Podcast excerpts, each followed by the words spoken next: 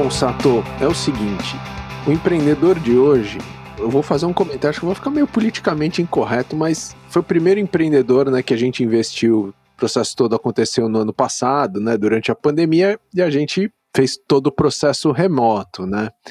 Mas a gente tinha certeza que a gente tinha investido num cara baixinho, gordinho. Aí você descobriu que o cara tem quanto, Sato, de altura? Um, um, um... O Bruno tem mais de 1,80m, né? Eu conheci ele semana passada é, aqui em Itu, né? Na cidade que eu tô. Fui fazer uma visita para ele pro time. Quando cheguei lá, vi uma pessoa com mais de 1,80m. Pensei que ele fosse mais baixo que eu, né? Tem quase 15 centímetros a mais. Pô, cadê o gordinho baixinho que a gente investiu? Não tem, não existe. Porra, né? bacana. Bom, Brunão, Agora Brunão, né? Porque era Bruninho até ontem. Pelo menos tinha certeza que era ruivo, né? E você não tinha dúvida, né? Pô, um grande prazer ter, ter você com a gente aqui, nosso portfólio e tudo mais. O Bruno Carvalho aqui, founder do Assina Saúde. Conta pra gente um pouquinho da tua história, como é que você chegou aqui? Pô, legal, cara. É, bom, basicamente, cara, eu sou um cara empreendedor. Acho que desde os meus, acho que oito, sete anos, eu já tinha certeza que eu queria empreender. É, então, se tivesse que falar um pouco o que me fez chegar aqui, acho que começa lá com os oito anos, sete anos, sei lá.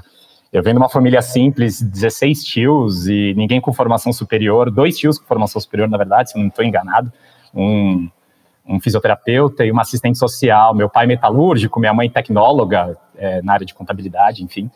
E aí, com os oito anos, eu fui trabalhar num buffet, é, com a minha, minha tia, uma das minhas tias tinha um buffet. Buffet Buffet infantil, buffet de qualquer coisa, na verdade. É, na verdade, não, não era buffet infantil, não. Era um buffet mais para adulto mesmo. Era mais, acho que casamentos, festa de 15 anos, essas coisas. E aí, meu pai, para aumentar a renda de final de semana, era garçom do buffet, da minha tia, né, irmã dele. E aí me levava, cara, para ir para a Copa. Ah, vai lá. E eu pedia para ir. A primeira vez que ele me levou, eu amei. E aí eu ficava servindo Coca-Cola, Fanta, Sprite, essas coisas no, nos copos. Tinha que ser sortido e tinha que ser rápido, porque os garçons iam pegar.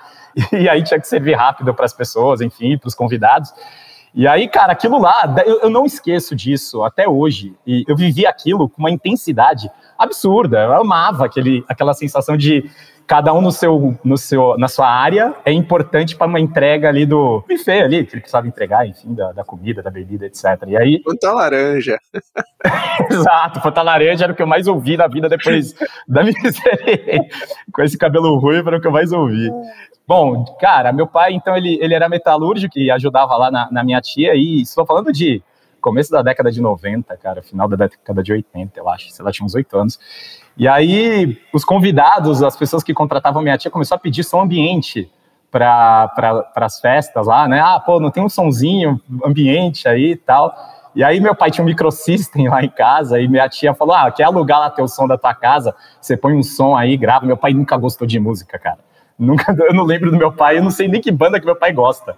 Só que daí meu pai, lógico, bora, bora é renda, renda extra. E aí, meu, disso começou a ter indicação, indicação, indicação. Daqui a pouco ele virou DJ da, da cidade, assim, se, tô falando de Santos, né? Sou de Santos. Cara, era a empresa talvez a empresa mais procurada para fazer festas de 15 anos. Nesse circuito, ele montou uma empresa e, e, eu já com 12, 13 anos, quem que ia lá ser o DJ da família era eu, né? Porque ele estava com uns 45, sei lá. E aí eu tinha que ser o DJ ali, eu e meu irmão mais velho, até o mais novo pegou um pouco essa onda.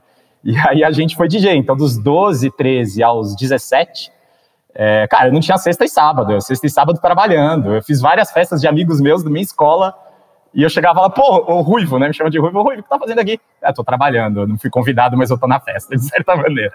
É o bico, né? é o bicão da festa. E aí, cara, pô, de lá para cá é, é, Bom, a empresa dessa empresa pequena que surgiu de um microsystem virou uma empresa grande e me bancou ali ao longo da vida e bancou meus irmãos, enfim. E aí, é, acho que foi a picada do empreendedorismo veio dali. E aí, cara, é, é, desde sempre eu falei, cara, eu queria empreender. Quando eu fui, chegou na época de faculdade, tá na hora de escolher a faculdade, mas nem pensei em qual é a faculdade que a gente faz para empreender. É administração de empresas, fato, né? Tipo, não tinha dúvida. E aí, qual é a melhor? Eu sempre fui também bastante competitivo, enfim. É, falei, qual é a melhor? Ah, é a GV. Na verdade, antes disso, antes disso, no colegial, cara, na oitava série, eu, aí, aí tem um pouco também de perfil assim de, de de escolher os próprios rumos também. Acho que empreendedor tem um pouco dessa aí de, de escolher o rumo. Eu fui escolhendo a escola, o meu colegial, eu que escolhi. É, a, a, faculdade eu que escolhi. Eu falei para meus pais, pai, mãe, eu vou fazer GV. O que, que é GV, filho? Tipo, é, graças a Deus vocês me colocaram em boas escolas para saber o que, que, qual é a melhor faculdade. E aí, cara, eu prestei duas faculdades. Na verdade, quando eu escolhi o colégio, eu pedi, eu vi, eu estudava no colégio tradicional de Santos, que não era mais o melhor ali da cidade, né? Ele já ficou, tinha ficado defasado. E aí, da oitava série, na época, né, pro primeiro colegial que a gente falava, agora primeiro ano do ensino médio. Nem sei mais. É, aí eu, eu vi um movimento de uns oito amigos indo para essa escola. E aí eu falei, cara, por que vocês estão indo para essa escola? que vocês vão mudar? A gente estuda junto desde o pré. Cara, porque meu pai e tal, todo mundo fala que é a melhor escola da cidade, lá de Santos. Eu, pá, pai e mãe, seguinte. Pra lá que eu vou. É, eu preciso mudar de escola, preciso de uma escola que se chama universitário. Aí eles conheciam, né? eu já ouvi falar, é o triplo do preço, Bruno, não dá pra gente pagar na época, não sei o quê. Meu pai, vai ter uma lógica muito simples. Você vai pagar três vezes mais caro, mas eu vou entrar na USP. Isso eu tô falando de oitava série.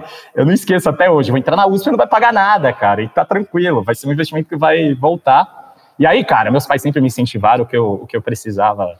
E vai embora. Aí nisso a empresa lá de, de eventos estava tava indo bem, já dava para pagar uma escola melhor. E, e, aí, quando chegou no terceiro colegial, qual é a melhor faculdade de, de administração? GV. Uma fortuna, cara. Cheguei lá nos meus pais, olha, eu, eu passou três anos, e eu vi que GV era melhor, acho que vou querer fazer GV. Ah, pô, filho, mas o que, que é isso? GV onde é? Em Santos? Tem tanta faculdade em Santos. Eu tenho uns 25, 30 primos. E eu sou do meio, mais ou menos. E todos foram fazer faculdade em Santos. Ah, mas pra que sair de Santos? Todos os seus primos fazem Santos, faculdades em Santos. Meu pai, é a melhor. A época, nem sei como é que tá isso hoje, é a sétima melhor do mundo. E é isso. Eu vou prestar só duas: GV e Santa Catarina. Universidade Federal de Santa Catarina. É as duas. Ou eu faço. Você para fazer pública, aqui na, na, época, acho que no Brasil falava que era oitava, de curso de administração, sei lá. A gente pega esses rankings e vai atrás deles, né? E aí, cara, e aí foi isso. Então aí escolhi, até a faculdade escolhi, claro, mediante a educação que eu tive, as escolas que eu pude estudar. E fui escolhendo o meu caminho, sempre buscando o melhor ali, e meio numa formação de preparação para empreender, e que eu já pensava ali desde moleque você foi para a faculdade e, e, e, de lá, né, que a gente chama lá Never CLT, né? Nunca foi procurar emprego? Não, cara, procurei. Veio a fase de preparação. Eu, eu falo que essa foi a minha fase de preparação. No último ano, a gente tem, a gente escolhe lá, escolhe não, você vai buscar fazer estágio, né? Então tem programas de estágio e tem, tinham pouquíssimos programas de trainee. E tinha um programa de trainee da Serasa, que depois virou Serasa Experian, que era, pegava o último ano é, ou os dois últimos anos, se eu não estou enganado, de, de faculdade, e até três anos de formado. Né? Então, eles queriam esse leque de formandos, eram 10 vagas, 10 mil candidatos, e eu e mais um dos 10 estavam na faculdade ainda, os outros oito é, já estavam entre um a três anos formados. E aí eu falei, putz, entrei, já nem fiz estágio na minha vida, já entrei como trainee direto, já aí já é um programa de trainee para virar gerente de produto, virei gerente de produto, mas desde o dia que eu entrei, eu comentava com todo mundo. Eu tô aqui para pegar experiência executiva, saber um pouco do mundo, porque eu, não devo voltar mais se der tudo certo na minha vida. Né? E fiquei lá quatro anos na Serasa Experian, fui gerente de produto lá. E aí pedi demissão. eu saí no, na exame, enfim, quando eu saí na exame, dois meses depois, eu pedi demissão, né? Que falava, você é maluco, isso é retardado mental. E, e aí é, pedi demissão e fui empreender. Então, cara, é, é, e, foi, e isso eu tô falando, fui empreender em 2007. E aí começou a minha história empreendedora de fato, aí fui empreender na, na empresa da família, e, e, aí começou. Mas acho que é isso um pouco da minha história, assim, do, de quem eu sou, é esse meio maluco aí que sempre quis empreender. Pô, Bruno, bem legal. E nessa vida de empreendedor, né? Você começou na, na empresa da família, ficou um tempo lá. O que te fez para ir para a saúde, né? É, que é um, de novo, acho que é um setor, né, para empreender, mas muito diferente da sua formação. É, por que, que você quis ir para esse mercado e, e, o que você começou a fazer no começo, é, falando de saúde? Legal. Então, cara, a gente, eu estava empreendendo, eu, eu, pedi demissão da Serasa em 2007, empreendi na área de eventos lá da minha família é, até 2014, né? Então foram sete anos aí, é, enfim, foi super bem sucedido, é, ganhei dinheiro pra caramba, é, é, etc. Mas eu não estava feliz, cara. Chegou no final ali do, nos últimos dois anos, eu falei, cara, não é a área de eventos que eu quero. Algo não estava completo em mim, eu só reclamava e era uma área que eu não gostava. Eu estava empreendendo ali, tendo sucesso e não gostava. Até que eu conheci minha esposa, é, médica, filha de médico, irmã de médicas e cunhados médicos. Então, aí eu, pá, peraí, conheci um mundo que eu não conhecia, mas não tinha a menor ideia de, de desse, dessa classe, né? E caí de assim, com profundidade, conhecendo e monte de amigos médicos. Comecei a só conviver com médicos e ouvir muito eles, né? E o que eu ouvia da, da classe era completamente, era muito distante do sentimento que eu tinha de, uso, de simples usuário e de uma pessoa que não tinha nenhum contato com médico assim na família, nenhum contato de amigos próximos dos meus pais, zero. E eu falei, peraí, tem, cara, tem um descompasso gigantesco aqui entre o pensamento da classe médica e o pensamento dos usuários em geral. Não é possível que eles estão certos estão errados, né? E uma outra coisa que eu senti e que foi gritante para mim, e eu decidi, é para a saúde que eu vou, é que uh, o brasileiro, o médico brasileiro, é reconhecido mundialmente como um dos melhores médicos do mundo. Então, eles, tecnicamente, eles são muito bons, muito bons.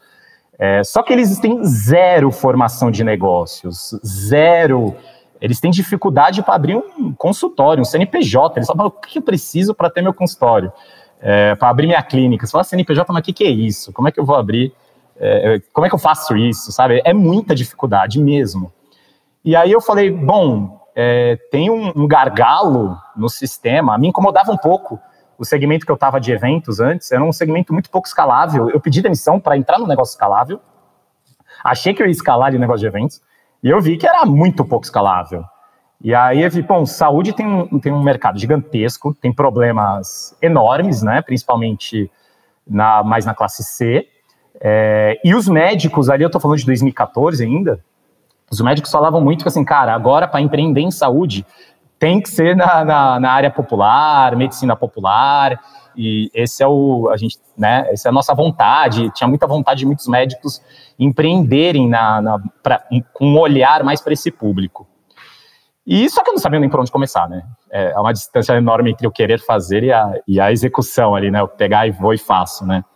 E aí eu fui estudar esse mercado, pesquisei várias, principalmente esse mercado de clínica médica popular, é, e montei um plano de negócio que eu falei, depois de eu, de eu ter montado uns 10 planos de negócios antes, quando eu montei o de clínica popular, eu falei, cara, é aqui, é aí que eu vou que eu vou empreender e vou, e vou fazer um voo solo aí, né? Enfim. E foi isso, foi assim que eu caí ali e montei ali em 2015 a primeira unidade, uma clínica médica popular.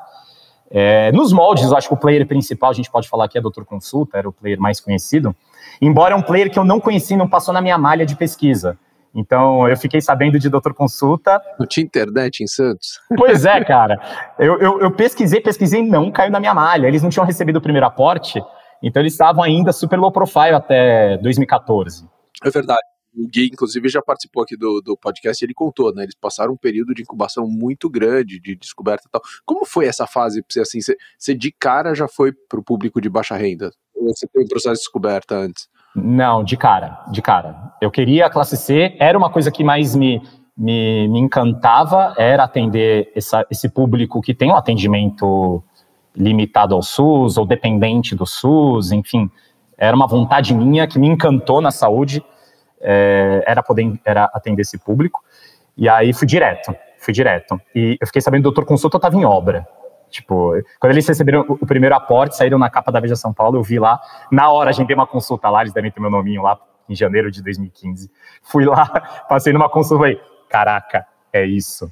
Os caras estão na minha frente. Bom, e aí, só que aí depois você pivotou para o digital. Foi. Conta um pouquinho dessa experiência, de que, em que momento você falou, putz, não, eu preciso mudar isso, e aí como é que você arquitetou essa mudança? Cara, eu, eu nos primeiros, eu digo que foi cheio de altos e baixos nesse, nessa trajetória. É, nos primeiros meses, três, quatro meses, meu Deus, meu plano de negócio não funcionou de jeito nenhum, não aparecia uma alma dentro da clínica. Só que a minha formação é, de, é, é, é mais marketing e vendas, né? Fiz MBA com ênfase em marketing e tal. Falei, não, uma coisa que eu não vou errar é vendas. Eu vou, você vai testando, teste AB até que você acerta a mão. E no final do primeiro ano, a gente tinha um faturamento maior do que Doutor Consulta divulgava em mídia, por exemplo. Eu falei, cara, acertei alguma coisa, que eles estão lá capitalizados em 50 milhões de reais que tinha saído na mídia, e que eu, bootstrap total, maluco total, já acertei. Eu vou, é, vou franquear, que era o meu plano de crescimento. Vou franquear aqui o negócio, é, colocar pessoas interessadas em, no, com o mesmo propósito que eu, e, investir em unidades e vou franquear. A gente chegou a ter 13 unidades, a gente foi a segunda maior rede de clínicas de São Paulo, de clínicas populares, depois deles, né? Depois do Doutor Consulta. E aí, cara, foi, foi uma tragédia. Foi uma tragédia porque eu tentei fazer tudo muito rápido e foi uma tragédia. O segundo melhor, melhor franqueado não chegou a ter 30% do resultado da nossa unidade própria. É, e aí foi, foi muito difícil mesmo.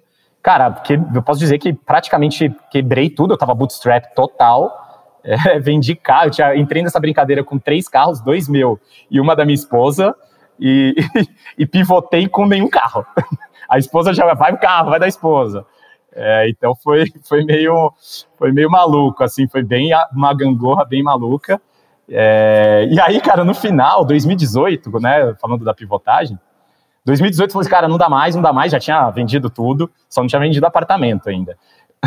Aí eu peguei e falei, cara, esse modelo não tá parando de pé, o lifetime value era muito, era muito baixo e o CAC era muito alto, sabe? No final você tinha que fazer muito investimento para aquisição de cliente e você não conseguia ter uma fidelização daquele, daquele paciente na sua clínica por mais, por melhor atendimento que você fazia, né? Então apareceram muitos novos players nesse segmento e tal. Então era difícil você conseguir um, uma recorrência de, de faturamento com, com aqueles clientes que a gente adquiria, né? E aí eu falei, cara, preciso parar, e parei em 2018, não vendi mais franquia nenhuma, fui, fui repensar e teve novos entrantes no mercado que chamaram atenção, fui para fora, conversei com o pessoal da One Medical, que é, já, já fez IPO lá nos Estados Unidos, é, conversei com o Tom Ham, que é o fundador, ficou uma hora e meia conversando, é, vi modelos na China, falei, cara, é isso, é isso. E, isso, e, e aí o que foi o estalo para eu pivotar, é, pivotar não, é, sei lá qual é o momento que a gente chama de pivotagem, para fazer um MVP da, da Assina Saúde, foi quando é, eu vi que os modelos na China, o atendimento médico é muito focado e, e, e tem muita base tecnológica. E aí, cara, pode me chamar de burro que for. É, é, eu falei, cara, é óbvio, eu, eu tenho uma rede de clínicas e eu não sei. E desde que eu casei com uma médica, na verdade, eu não sento na frente do médico fazer uma consulta tradicional, sei lá, quando eu tive uma hérnia. Eu tive uma hérnia realmente grave e fui.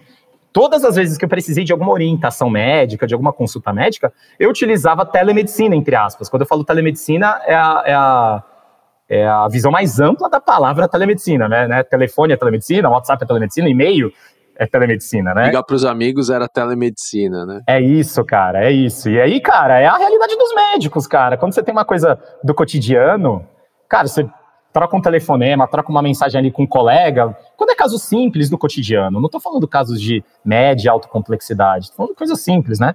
Aí fala, pô, acho que tal medicamento é melhor para você tomar. Um colega fala pro outro, ele se autoprescreve e vai lá na farmácia e compra, e resolve.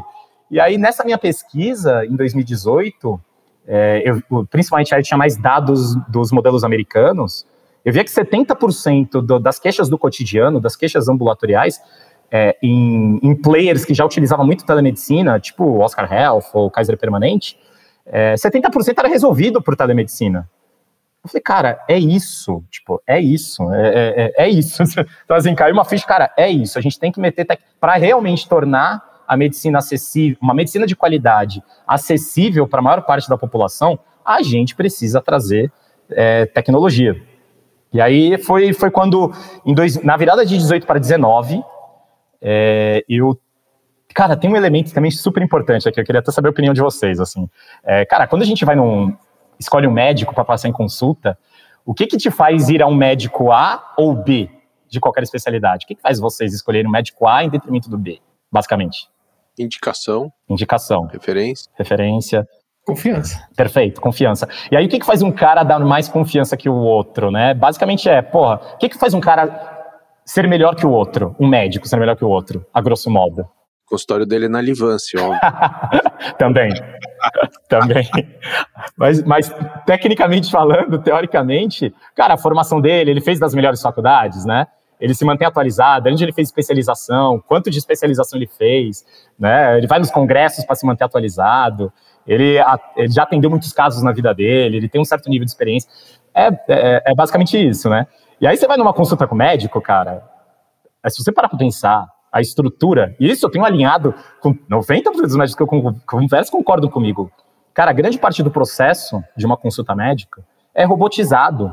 Né? Você, você vai lá, tô com dor no estômago, ele te pergunta, quanto tempo? Três semanas. Se for três dias, ele toma conduta, três semanas ele toma outra. É, é, com diarreia, vômito, sei lá. Ele vai juntando sim, não, quanto tempo, e fala: olha, tô com uma hipótese diagnóstica de tal coisa, vai lá e faz tal exame. Aí você vai lá, faz tal exame. Aí vem o resultado do exame, tá bom, a hipótese se confirmou, é, você tem que tomar tal medicamento e segue o jogo. É, é, é, muito, é muito lógica de sistemas, né? De desenvolvimento de. E aí você shutdown nas clínicas. Não. não, não. Aí o que, que a gente fez, cara? A gente fez o MVP dentro. Falei, cara, tudo bem, isso tudo é ideia maluca desse, desse maluco, enfim, do que eu pesquisei até no cenário internacional. Eu vou meter numa clínica nossa própria, é, entender do nosso público se eles gostam desse modelo de atendimento com mais tecnologia, né? E aí fiz o MVP em 2019 com um atendimento com bastante base tecnológica, né? E a premissa era que todo mundo respondesse uma pesquisa de satisfação. E a pergunta principal da pesquisa era em, em relação ao atendimento tradicional, médico-paciente, médico-mesa, paciente, é, o que, que você achou? Achou indiferente, muito melhor, melhor, ou pior, muito pior? E, cara, deu mais de 90% muito melhor ou melhor. E aí foi o MVP que a gente fez em 2019, e aí eu tô falando, cara, né, antes de pandemia, né, obviamente, era uma convicção que eu tinha, independente de pandemia. E final de 2019, a gente recebeu investimento anjo, e aí a gente separou as, as operações. A gente falou, cara, agora vamos fazer acontecer. Então, a Sina Saúde nasceu dessa, dessa história toda, desse teste, desse MVP aí que a gente fez dentro da clínica popular. E aí nasceu a Sina Saúde na virada para 2020. Então, foi assim que a gente pivotou. Bruno, bem legal a história. E, e, dando até um passo para trás, conta pra gente como que você fez, né? Um pouco da sua, da, desse seu todo background, né? Antes de entrar na saúde, de novo não era do setor, né? Para começar a atrair talentos, né? Acho que ta talentos, pessoas, são um ativo mais importante que a gente tem dentro da companhia, né? Como que você foi para trazer esses caras para dentro do Assina? É, e como você tem feito hoje, né, para trazer engajar esse pessoal e compor esse time com você? Cara, no começo, né, da, eu entrei na saúde, ouvi do meu, de um primo meu, que é mega empreendedor e mega bem sucedido. Quando eu entrei na área da saúde, ele falou, cara, não interessa se vai ganhar dinheiro ou não. Tem uma coisa que você vai o maior valor que você vai ter aí é o quanto você vai conhecer esse mercado. Tipo assim, cara, isso não tem preço. Então, cara, aprende, aprende. E na hora que ele me falou isso, quando eu, na inauguração, assim, né, da, da, da clínica, cara, eu não, dei, eu não entendi muito bem, assim, não entrou muito bem. Mas, cara, hoje eu paro para pensar, é, falo, cara, aprendi demais, assim. Então, no começo, era muito baseado num sonho, um, um cara que tinha um sonho de mudar a vida das pessoas de criar um processo mais eficiente na área da saúde e mais acessível para a maior parte da população. Hoje, cara, hoje eu posso explicar com números, indicadores e história o que que não dá certo, e aí eu estou falando, claro, do mercado popular, né? O que, ou pelo menos o que, que não deu certo em cinco anos de, de trabalho nesse mercado popular aí. É, e, cara, e o caminho que a gente acertou? Acertou a mão. Então, é, a gente consegue mostrar indicadores e mostrar que, olha, tá aqui a história, tá aqui o gráfico e tá aqui onde a gente quer chegar. É, então, basicamente, a atração de talentos, cara, é, é muito baseada. Claro, ficou, ficou mais fácil, a gente tem uma história para contar agora mais concreta, e no começo era mais difícil, né? Era mais difícil, era um pouco ali do. Cara, acredita junto comigo. É, acredita junto comigo que a gente vai, vai junto. Bruno, é, conta um pouco do seu co-founder, né? Como que você achou o Rob, né, o Roberto, e, e como que vocês têm tocado a cena até aqui? Cara, foi, acho que no final do primeiro ano meu de empreender aí na, na Global Med, a aquisição de cliente no mundo de clínica popular é fundamental, né? Máquina de vendas, enfim, a gente fala muito sobre isso aí, né? Vocês falam muito sobre isso. Máquina de vendas é fundamental. Eu que fazia sozinho, tipo assim, eu tinha que ver operação máquina de vendas, é, tudo. Eu falei, cara, preciso de um cara de vendas. E ele tinha uma mega experiência no mercado de varejo. Então ele foi gerente de produto de hipermarcas, é, Havaianas, enfim, camisinha Zola, ele foi gerente de produto. Então, no mercado de varejo, indústria mais varejo, e não sabia nada de saúde. Falei, cara, bora, eu também não sabia, aprendi, a gente de marketing você já manja pra cacete. Então, bora fazer comigo, bora empreender comigo. Vem cá que a piscina tá quentinha e vamos, vamos cair nela. E, e o cara super acreditou. E é um cara fundamental hoje, hoje na operação da Sina Saúde, porque, cara, a gente passou por altos e baixos, poucas e boas. E no pior momento nosso é um cara, não, bora, cara, tem esse modelo de tecnologia, a gente tem que experimentar e tem que fazer. E ele foi fundamental nesse sentido. Então ele acabou encabeçando essa parte de, da máquina de, de vendas mesmo, a máquina de aquisição de clientes dentro da Sina. E, Bruno, assim, eu acho que não, não dá para né, ter você aqui no podcast e não, não perguntar um pouco sobre o mercado de saúde, até porque, tipo, Health Tech é o novo FinTech, né? Então tá super quente isso. Conta um pouco, né? Você tem essa experiência, você viveu aquela onda toda da clínica popular, que acho que o mercado todo, né, sentiu a dificuldade que os empreendedores como você, como o Doutor Consulta também sentiram, mas obviamente a, a, saúde, ainda mais no momento de pandemia, né, então, super triste aí o que a gente está vivendo, é, é, um desafio enorme para o Brasil, né? Como é que você enxerga a saúde do Brasil no longo prazo, né? Cara, é o seguinte, acho que é, a gente tem um, tem um sistema tradicional baseado no fee for service, que é na saúde suplementar, né? Então, basicamente é dividido em duas partes, né? O sistema de saúde tradicionalmente é dividido em duas partes. O sistema de saúde suplementar, né? O, o sistema de saúde privado, que é, foi isso está mudando, né? Mas ainda é muito baseado no fee for service, que é um modelo perverso para o sistema e faz com que o, o sistema de saúde brasileiro tenha uma maior inflação médica a maior, uma das maiores do mundo. Então, quando a gente vê os reajustes dos planos de saúde, é dos maiores do mundo. Então, é, é, e é muito, na minha opinião, muito por conta de dois motivos, tá? É, um motivo é esse, desse sistema aí do fee for service, e da falta de médico no país. É, segundo a Organização Mundial do, da, da, Saúde, faltam 5 milhões de médicos é, para atender a demanda de saúde no mundo. Eu estou falando do mundo né? Então, assim, é, é grave a falta de médico que a gente tem no país. Então, isso faz com que o sistema fique caro e tudo mais. Aí eu estou falando de saúde privada.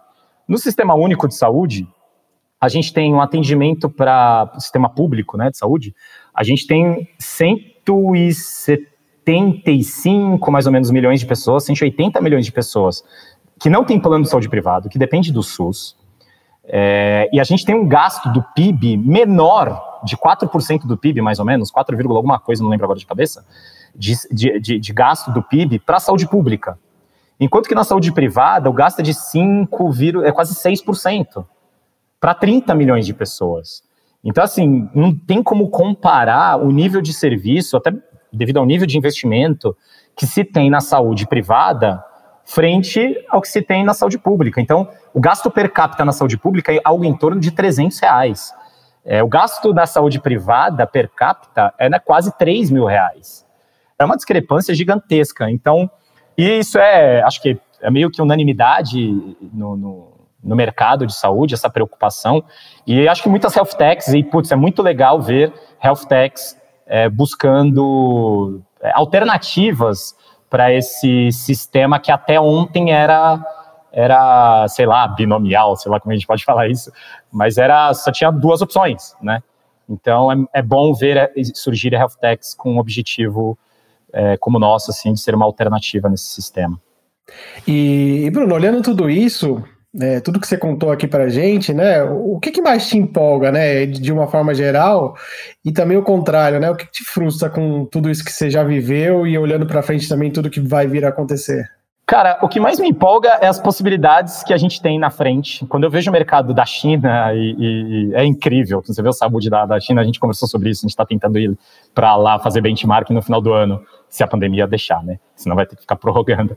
Mas, enfim, é, é cara, o que os caras já têm lá e fazem lá é, é, é incrível. Né? Não precisa ir longe, na Europa também, iniciativas de você desrobotizar o médico. Então, é, o médico é algo que falta e ele gasta parte do atendimento dele, dos 20, 30 minutos, enfim, o tempo que for que ele toma, em, em, em questões robóticas, né, em que a máquina poderia suportar ele e ajudar ele, para ele se dedicar mais exclusivo, exclusivamente na, no diagnóstico do paciente, no diagnóstico mais preciso e também na parte humana, né, na parte realmente humana que o robô nunca vai conseguir é, substituir.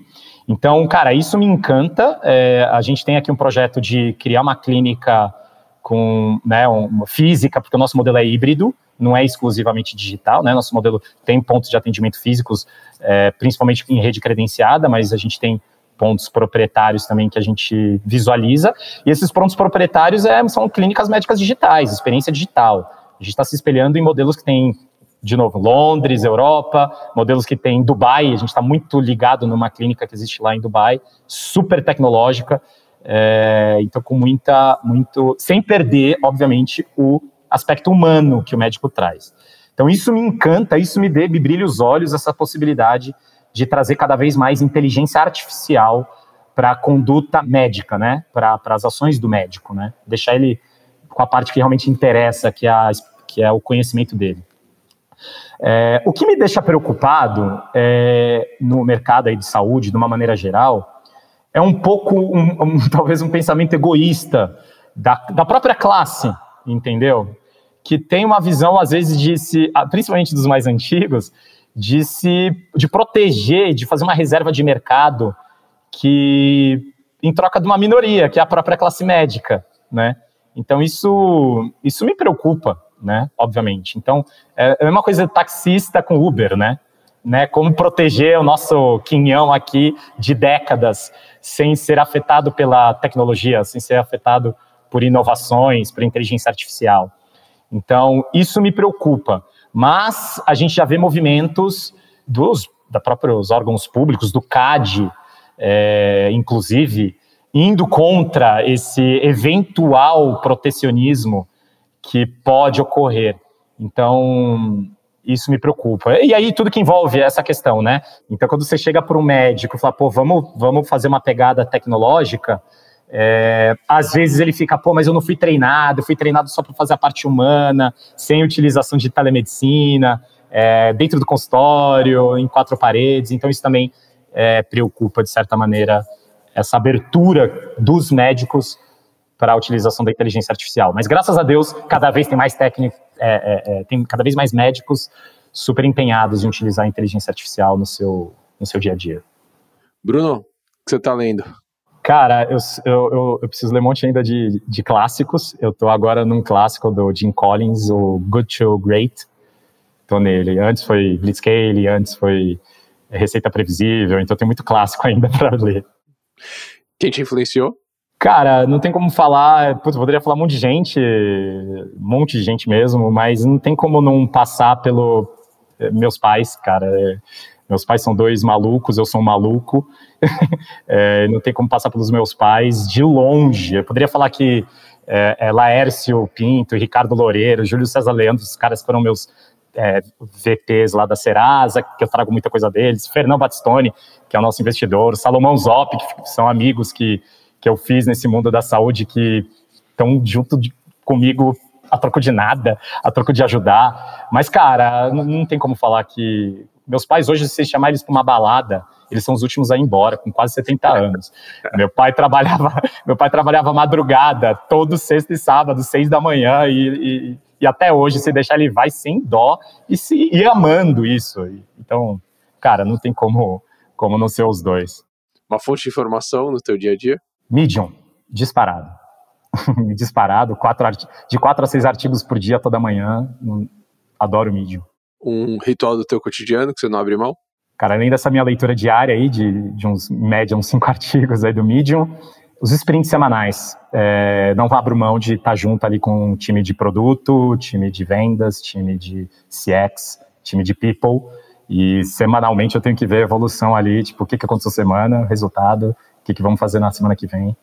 É, não abro mão dos meus sprints, de participar desses quatro squads aí. Ferramenta de trabalho indispensável? Ah, o bom e velho Excel, cara. bom e velho Excel. Eu uso muito plataforma, mas eu, eu, o que eu mais uso é Excel para estruturar pensamento, lógica, etc. E, Bruno, teu mantra, tua frase que você deve estar tá repetindo aí toda hora, que você pegou de alguém ou você desenvolveu você mesmo.